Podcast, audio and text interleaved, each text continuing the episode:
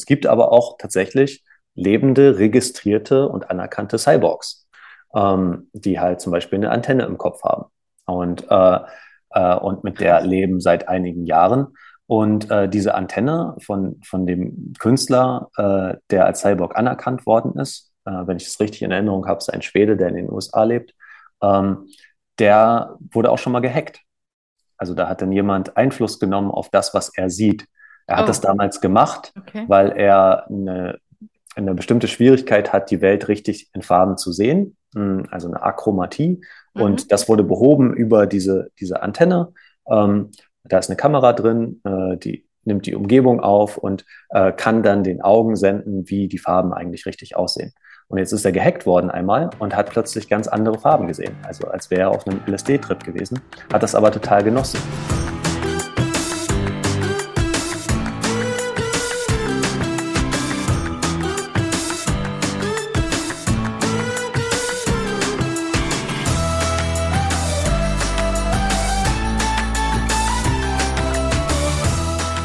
Heute wieder am Start, Ben Hartwig und ich. Ja, Ben ist äh, promovierter Genetiker und beschäftigt sich mit dem Thema künstliche Intelligenz, New Work, Resilienz und vielen spannenden Themen, die jetzt auch im Moment für uns alle ja sehr wichtig ist, in den Unternehmen sehr wichtig ist, für Führungskräfte sehr wichtig sind. Und heute geht es um das Thema, was macht das was macht die künstliche Intelligenz eigentlich mit uns Menschen? Wie verändert sie uns? Welche Ängste haben wir? Ja, was macht das mit uns? Und wenn du den letzten Podcast oder das letzte YouTube-Video noch nicht gesehen hast, empfehle ich dir sehr, einmal reinzuschauen, reinzuhören. Ja, da beleuchten wir das Thema künstliche Intelligenz. Wie weit ist es eigentlich schon? Was kann sie? Was kann sie uns abnehmen, diese Bewerbungsprozessen? Und was kann der Mensch im Moment noch besser? Heute kommen wir definitiv dazu, künstliche Intelligenz und der Mensch. Und ich begrüße dich. Herzlich willkommen, Ben Hartwig. Schön, dass du dabei bist heute. Ja, schön hier zu sein. Vielen Dank, wieder da sein zu dürfen. Ja, wir sind ja. ja schon ein eingespieltes Team, ne? Genau. Ja. Künstliche Intelligenz in aller Munde. Wie gesagt, wir haben beim letzten Mal darüber gesprochen, wie weit ist die eigentlich schon, was kann sie mhm. uns abnehmen, wo führt das hin? Äh, ja, und heute möchte ich dich einfach mal fragen, was meinst du, was das eigentlich mit uns Menschen macht? Ja, das ist eine Frage, die mich auch schon länger beschäftigt dahinter steckt ja auch ähm, das Thema Menschlichkeit. Was bedeutet es eigentlich, ein, ein Mensch zu sein? Und ich komme ja ursprünglich aus der Biologie, deswegen interessiert mich das auch sehr, äh, das, das System Mensch. Was, was bedeutet das? Und das betrifft natürlich auch das Thema Bewusstsein. Ähm, und darüber sprechen wir natürlich ständig, wenn, wenn ich sage, wir jetzt äh, Menschen, die sich mit dem Thema äh, KI beschäftigen, Gibt es irgendwann eine Singularität? Gibt es irgendwann den Moment, dass eine künstliche Intelligenz auch, auch Bewusstsein entwickelt? Und was ist das überhaupt?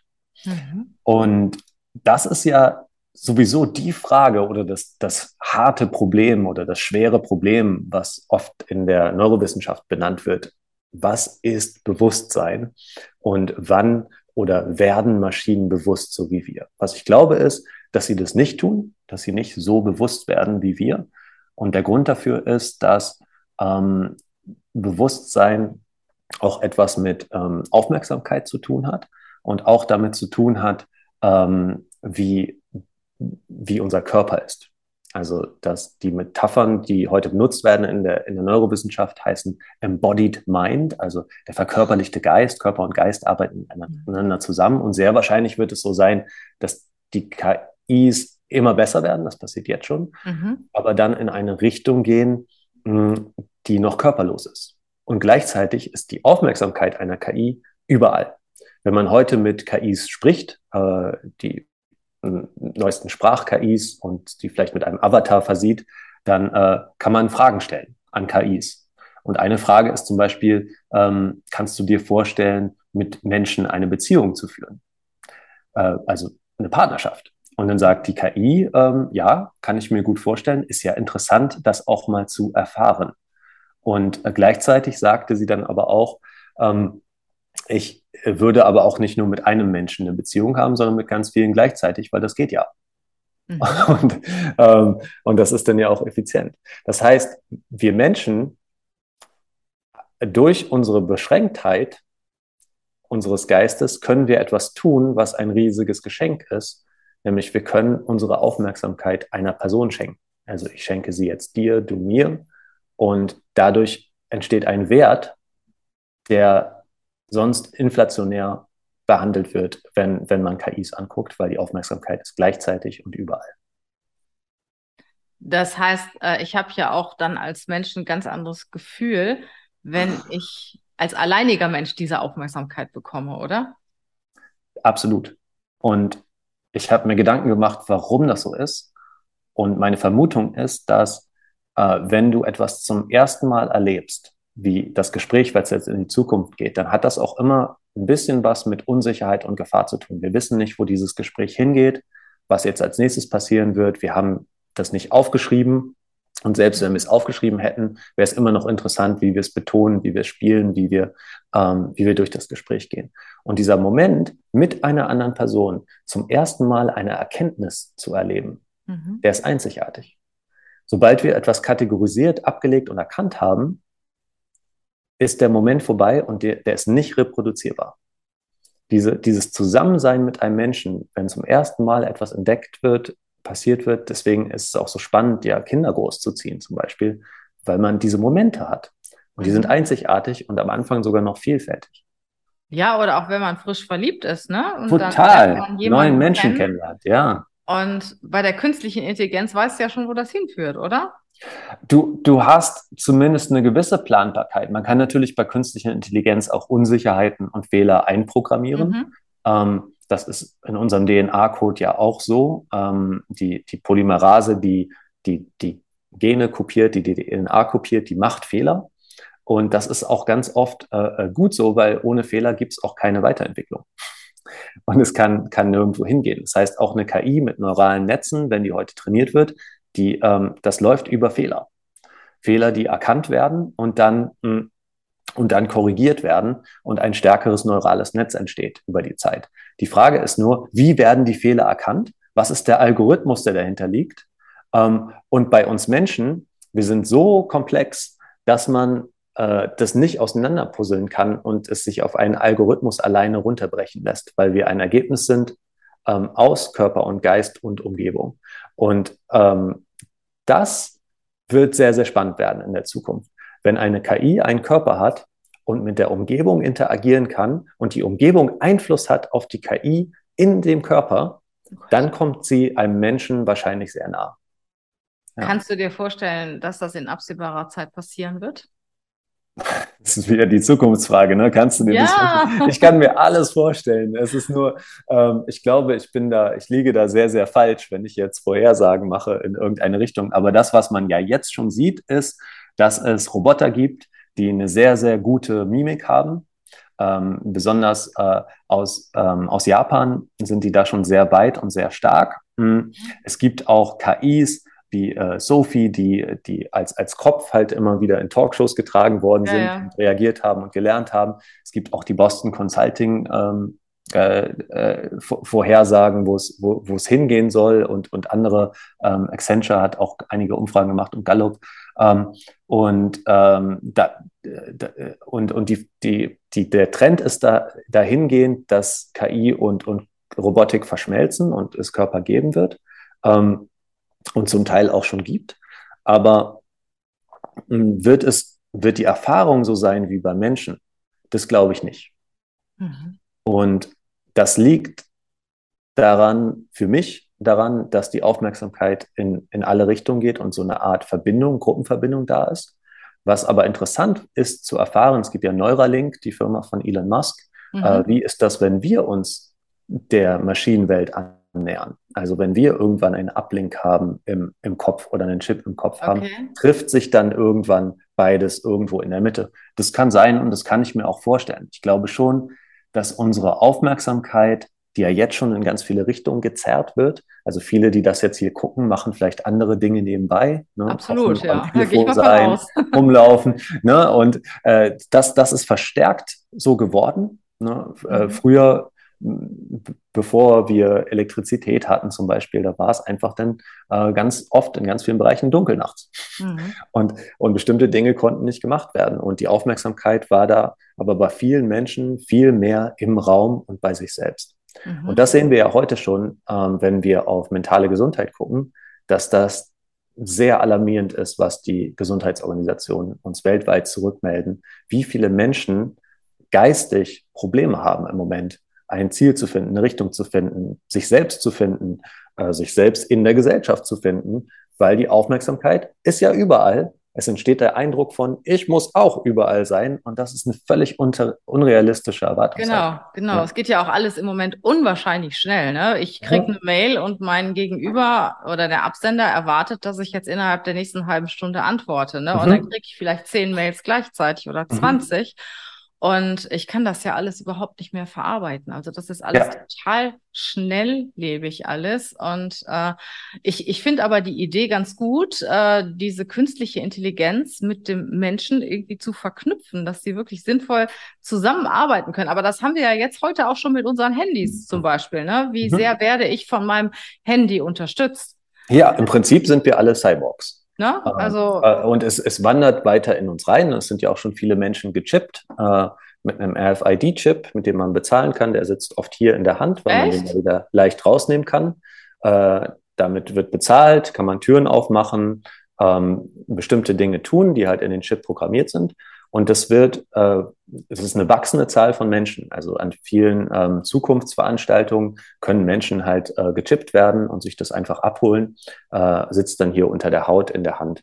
Und ähm, äh, bei, den, bei den meisten Leuten. Es gibt aber auch tatsächlich lebende, registrierte und anerkannte Cyborgs, ähm, die halt zum Beispiel eine Antenne im Kopf haben und, äh, äh, und mit der leben seit einigen Jahren. Und äh, diese Antenne von, von dem Künstler, äh, der als Cyborg anerkannt worden ist, äh, wenn ich es richtig in Erinnerung habe, ist ein Schwede, der in den USA lebt, ähm, der wurde auch schon mal gehackt. Also da hat dann jemand Einfluss genommen auf das, was er sieht. Er hat oh. das damals gemacht, okay. weil er eine, eine bestimmte Schwierigkeit hat, die Welt richtig in Farben zu sehen, hm, also eine Achromatie. Mhm. Und das wurde behoben über diese, diese Antenne. Ähm, da ist eine Kamera drin, äh, die nimmt die Umgebung auf und äh, kann dann den Augen senden, wie die Farben eigentlich richtig aussehen. Und jetzt ist er gehackt worden einmal und hat plötzlich ganz andere Farben gesehen. Also als wäre er auf einem LSD-Trip gewesen, hat das aber total genossen. Und äh, es gibt eine Tänzerin, die hat einen Chip im Bein. Wenn irgendwo auf der Erde ein starkes Erdbeben ist, fängt das an zu zittern. Oder ähm, es gibt zwei Leute, die haben sich einen Zahnersatz oder wollen sich einen Zahnersatz setzen lassen äh, mit einem blauen Zahn, dass sie mit Morsezeichen miteinander kommunizieren können über Bluetooth. Und ähm, das sind oft noch so Aktionskunstsachen, die mhm. aber immer mehr Mainstream werden, dass die Technologie in uns hineinwandert. Ähm, für das Gehirn, wenn ich das Telefon anhabe, ist das schon Teil meines Körpers. Absolut. Die, äh, die ja, peripersonalen Neuronen, die sonst das andere und uns unterscheiden, die feuern dann nicht, wenn wir mhm. etwas anfassen. Das ist ähnlich bei einem Stift so. Und manche Leute haben ja auch echt Probleme mit ihren Telefonen. Deswegen ist gerade so in meiner Branche, wenn, wenn Menschen Kurse anbieten oder Erwachsenenbildung machen, ist gerade ein Kurs auf dem Vormarsch in den USA, um, ähm, How to Break Up with Your Phone. Oh, ja, also, ja, wie klar. du mit deinem Telefon äh, Schluss machen kannst. Ja, ja. Ähm, und da gibt es richtig Programme für, weil da ja auch ein Suchtpotenzial hintersteckt. Äh, denn wir hacken unser Dopaminsystem. Hm. Immer wieder Reward, Reward, Reward, Reward, Herz, Like, Like, Like. Ähm, und schnell nochmal gucken. Und das ist tatsächlich ein Problem, wo es auch auf die mentale Gesundheit geht. Absolut. Ähm, da gibt es ja auch diese sogenannten KI-Brillen. Ne? Und ich habe gehört, dass äh, in den USA schon teilweise tote Menschen zum Leben erweckt werden. Also in dem Sinne, dass äh, man sich so eine Brille aufsetzt und man kann sich mit diesen toten Menschen dann unterhalten. Die KI wird gefüttert mit vorhandenen Fotos, Videos und so weiter. Ja. Und äh, das ist dann für dich so, als ob dieser Mensch existiert. Hast du das ja. schon gehört? Das ist, das ist ja, es, es, es ging ja los mit Michael Jackson ist wieder auf Tour, ne, Postmortem. Ah, okay. Und äh, Menschen werden wieder zum Leben erweckt. Dann war jetzt, glaube ich, bei der letzten Show America's Got Talent war auch eine Firma, die Deepfakes macht, also ähm, Gesichter über andere Menschen drüberlegt Und, äh, und das ist natürlich dann die Verbindung mit der KI. Ne? Mhm. Also man, man erweckt tatsächlich Totes wieder zum Leben, zumindest ähm, so, so, zu, zum großen Teil äh, oder zum Schein.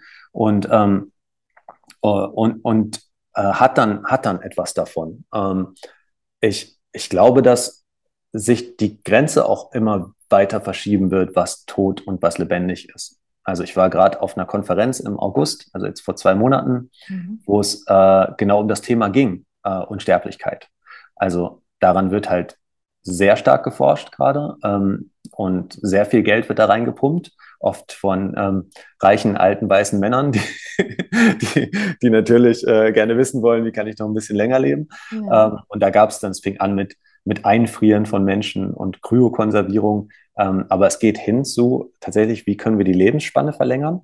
Und zusammen mit Technologie ähm, muss man überhaupt noch sterben? Also geht das nicht irgendwo dann in Richtung Upload, was in vielen Filmen ja schon behandelt worden ist, ne? wo Krass. das Bewusstsein. Also da, dazu fällt mir natürlich ja. auch schon wieder meine nächste Frage ein, die ich mhm. gerne in der nächsten Show mit dir bespreche. Was macht das überhaupt mit mir? Habe ja. ich Angst davor?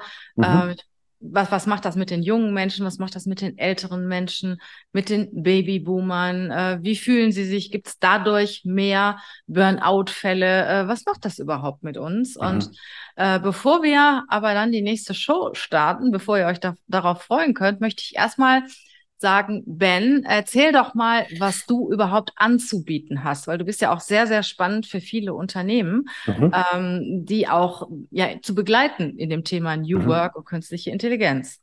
Ja, also ich leite die Firma Neuroblitz, ähm, www.neuroblitz.de und wir begleiten Unternehmen, Institute, Institutionen ähm, in Veränderung und wir bringen den Dreiklang mit von Kunst, Wirtschaft und Wissenschaft.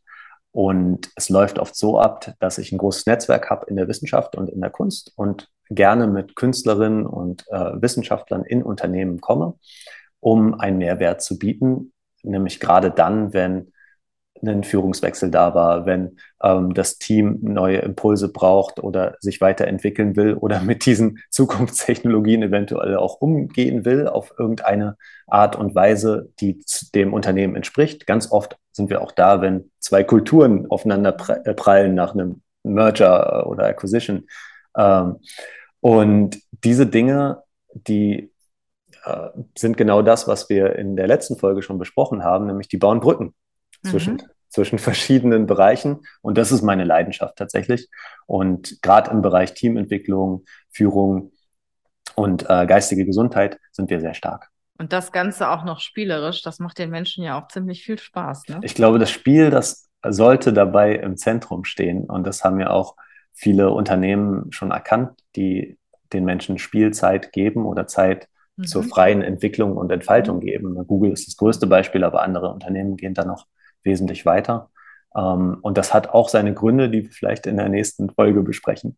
Genau, und äh, Link zu dir und deinem Unternehmen findet ihr in den Show Notes. Und ich möchte auch dieses Mal Ben äh, bitten, eine Geschichte zu erzählen, weil mhm. ja als professioneller Improvisationsschauspieler bist du natürlich prädestiniert und ich weiß, dass du ganz, ganz viele wundervolle Geschichten kennst.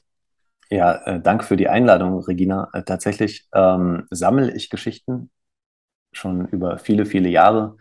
Ähm, und ich durfte um die Welt reisen und habe verschiedene Geschichten aus verschiedenen Kulturen gehört. Und das ist eine Geschichte, die ich aus Japan äh, mitbringe. Das ist die Geschichte von dem besten Schwertkämpfer Japans, Meister Musashi. Und Musashi war der beste Schwertkämpfer, denn er hat äh, bis ins hohe Alter überlebt, wurde nie in einem Schwertkampf besiegt oder geschlagen und hat auf seine alten Tage eine Schwertkampfschule gegründet. Und in dieser Schule hat er ähm, Schülerinnen und Schüler ausgebildet und dort ähm, wollte er seinen Lebensabend verbringen, bis die Schule einen Brief erreichte. Und auf dem Brief wurde Meister Musashi herausgefordert von dem derzeit besten Kämpfer im ganzen Land, der alle anderen Schwertkämpfer schon besiegt hatte. Ein junger Heißsporn, voller Muskeln und äh, voller Kraft und voller, voller Technik und Stärke. Und der forderte Meister Musashi zum Duell raus, um ein für alle Mal zu erklären, wer der größte Schwertkämpfer im Land ist. Und alle Schüler haben Musashi abge abgelehnt, abgeraten, davon äh, anzunehmen, denn Musashi war halt schon alt. Mhm. Doch der Meister überraschte alle und hat die Herausforderung angenommen. Und so kam es im Hof der Schwertkampfschule zum Duell. Der alte Mann mit gezogenem Schwert stand vor dem jungen Heißsporn, der auf ihn eindrosch. Und als das Duell losging, sah es ganz danach aus, als würde der junge Kämpfer auf jeden Fall gewinnen. Doch Musashi, das sahen die Schüler dann, wehrte jeden einzelnen Hieb ab und bewegte sich geschmeidig wie Wasser. Der junge Kämpfer wurde frustriert und fing an, Musashi zu beschimpfen. Doch Musashi blieb einfach stehen und verteidigte jeden einzelnen Hieb. Als der Kampf eine Weile fortgeschritten war, da sank der junge Kämpfer kurz, um Atem zu holen, auf die Knie, nur um wieder aufzuspringen und Musashi Sand ins Gesicht zu werfen.